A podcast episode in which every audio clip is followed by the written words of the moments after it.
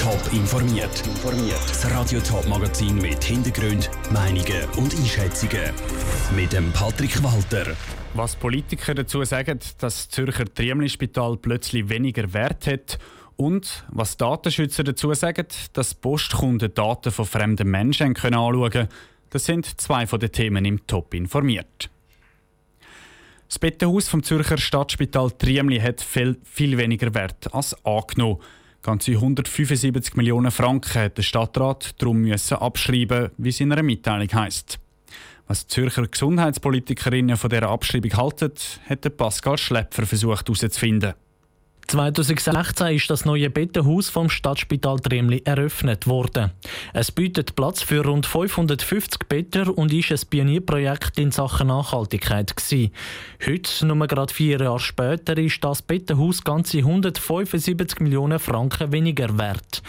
Die Frage, wie es so weit kommen konnte, hat die Zürcher SP-Gemeinderätin und Gesundheitspolitikerin Marion Schmid versucht zu beantworten. Also ich sehe die Hauptproblematik primär im Spitalfinanzierungssystem, das wir haben, das auf Bundesebene entschieden ist und wo sich als Staatsspitäler drin bewegen müssen. Kurz gesagt, das System gibt der Bund vor. Da kann das Spital Triemli als Betreiberin vom Bettenhaus weder etwas dafür noch etwas daran ändern. Da stimme ich hin und vorne nicht, sagt Elisabeth Schoch, FDP-Gemeinderätin und ebenfalls Gesundheitspolitikerin. Der Stadtrat sagt Mitschuld an der Fehlplanung und dem verlorenen Geld. Man hat sehr lange ein Bettenhaus gebaut und in der Zwischenzeit hat halt der Markt das Ganze überholt. Und weil man da an dem festgehalten hat, hat man dann halt gleich all die Betten gemacht. In der Zwischenzeit brauchen wir natürlich in einem Spital wesentlich weniger Betten. Dass der Stadtrat beim Bau vom Bettenhaus nicht alles richtig gemacht hat, das muss auch Marion Schmidt von der SP zugeben. Auch sie sieht da durchaus Verbesserungspotenzial dass man halt sich muss bewusst sein, dass das Gesundheitssystem sich sehr, sehr rasch entwickelt und dass es muss Bestrebung sein, so Gebäude mit dieser Nutzung halt möglichst flexibel zu bauen, dass man auch Umnutzungen mit verhältnismäßig geringem Umfang kann vollziehen kann.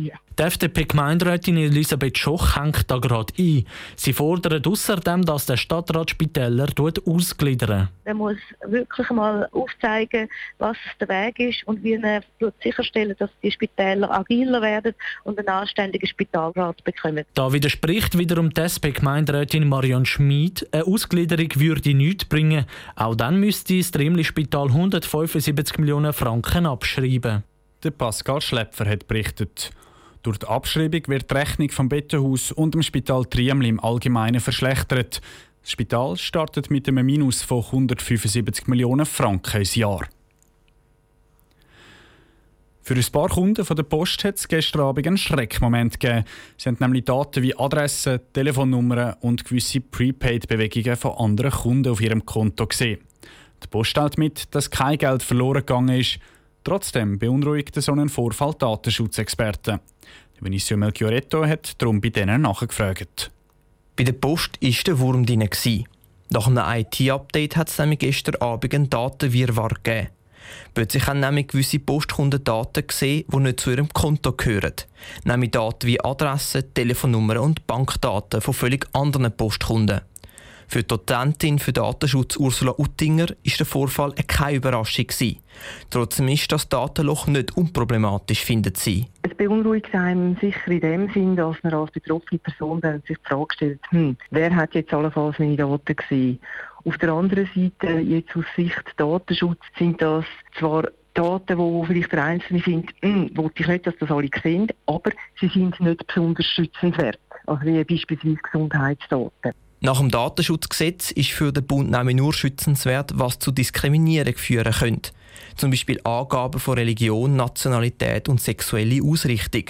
Telefonnummern, Bankdaten und Adressen sind nach Datenschutzgesetz nicht schützenswert. Dass solche Informationen durch so ein Softwareproblem von den falschen Leuten angeschaut werden können passieren, sagt Ursula Uttinger. Vor allem wegen der Verlegung von allen Infos ins Internet.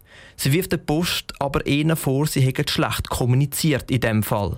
Aus meiner Sicht muss die Post ganz klar von sich aus proaktiv kommunizieren. Sie muss dann, wenn ein Vorfall war, an die Öffentlichkeit gehen, sagen, wir haben ein Problem gehabt und nicht warten, dass irgendjemand etwas feststellt und nachher dann bestätigen, jawohl, wir hatten oder haben ein Problem. Das sieht die Post nicht so. Der Postmediensprecher François Fuhrer findet ihr Vorgehen angemessen. Das Gegenteil ist der Fall. Wir haben eigentlich in dieser Situation vor allem unsere Kunden schützen, die betroffen sind.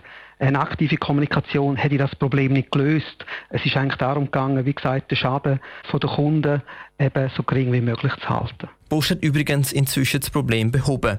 Es sind nur wenige Personen im zweistelligen Bereich betroffen gewesen.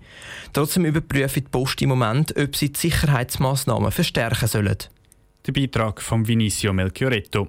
Das Datenschutzgesetz überarbeitet übrigens gerade das nationale Parlament. Das Gesetz soll den heutigen Herausforderungen angepasst werden. Wie das aber genau soll aussehen soll, ist umstritten. Der zweite Prozesstag zum Fall vom sogenannten Türstehermord ist abgeschlossen. Zu Ende ist er mit einer Überraschung. Aber eins nach dem anderen. Der Jeton G. hat sich heute am zweiten Prozesstag vor Gericht müssen verantworten, weil er vor knapp fünf Jahren einen verfindeten Bekannten von ihm soll erschossen haben. Mit ihm sind noch zwei weitere Männer vor Gericht gestanden. Sie sollen sich am Mord beteiligt haben. Vivian Sasso, du bist am heutigen Prozesstag dabei gewesen. Wie ist denn der abgelaufen? Es ist mit einer hitzigen Diskussion zwischen dem Richter und dem Verteidiger von Jeton G. losgegangen. Seine Verteidiger haben nämlich mehrere Anträge gestellt, die das Gericht alle ausgeschlagen hat. Später sind der Jeton G. und die anderen beiden Anklagten befragt worden. Und am Nachmittag hat die Staatsanwaltschaft bekannt gegeben, dass sie für den Jeton G. eine lebenslange Freiheitsstrafe mit Verwahrung fordert. Eine Verwahrung darum, weil der Jeton G. laut einem medizinischen Gutachter praktisch nicht therapierbar sei. Solange er seinen gewaltverherrlichenden Lebensstil will beibehalten will, bringen Therapie nichts. Die anderen beiden Anklagten sollen laut Forderung von der Staatsanwaltschaft zwei bzw. ein Jahr ins Gefängnis kommen. Die Jeton G soll also für lange Zeit hinter Gitter. Wie hat der mutmaßliche Mörder auf all das reagiert? Die meiste Zeit hat der Jeton G. relativ unbeeindruckt und schon fast gelangweilt gewirkt. Wo aber der Staatsanwalt plädiert hat, hat er sich bemerkbar gemacht. Mit einem genervten Kopfschütteln, einem spöttischen Lächeln oder einem nervösen Tippen auf die Schulter von seinem Verteidiger vor sich. Und wo eine der Opferanwältinnen einen Brief vom Vater vom Ermordeten vorgelesen hat, hat der Jeton vor sich angeschmunzelt, weil der Ermordete in dem Brief als guter Mensch bezeichnet wird. Ursprünglich sind für den Prozess drei Tage angesetzt gewesen.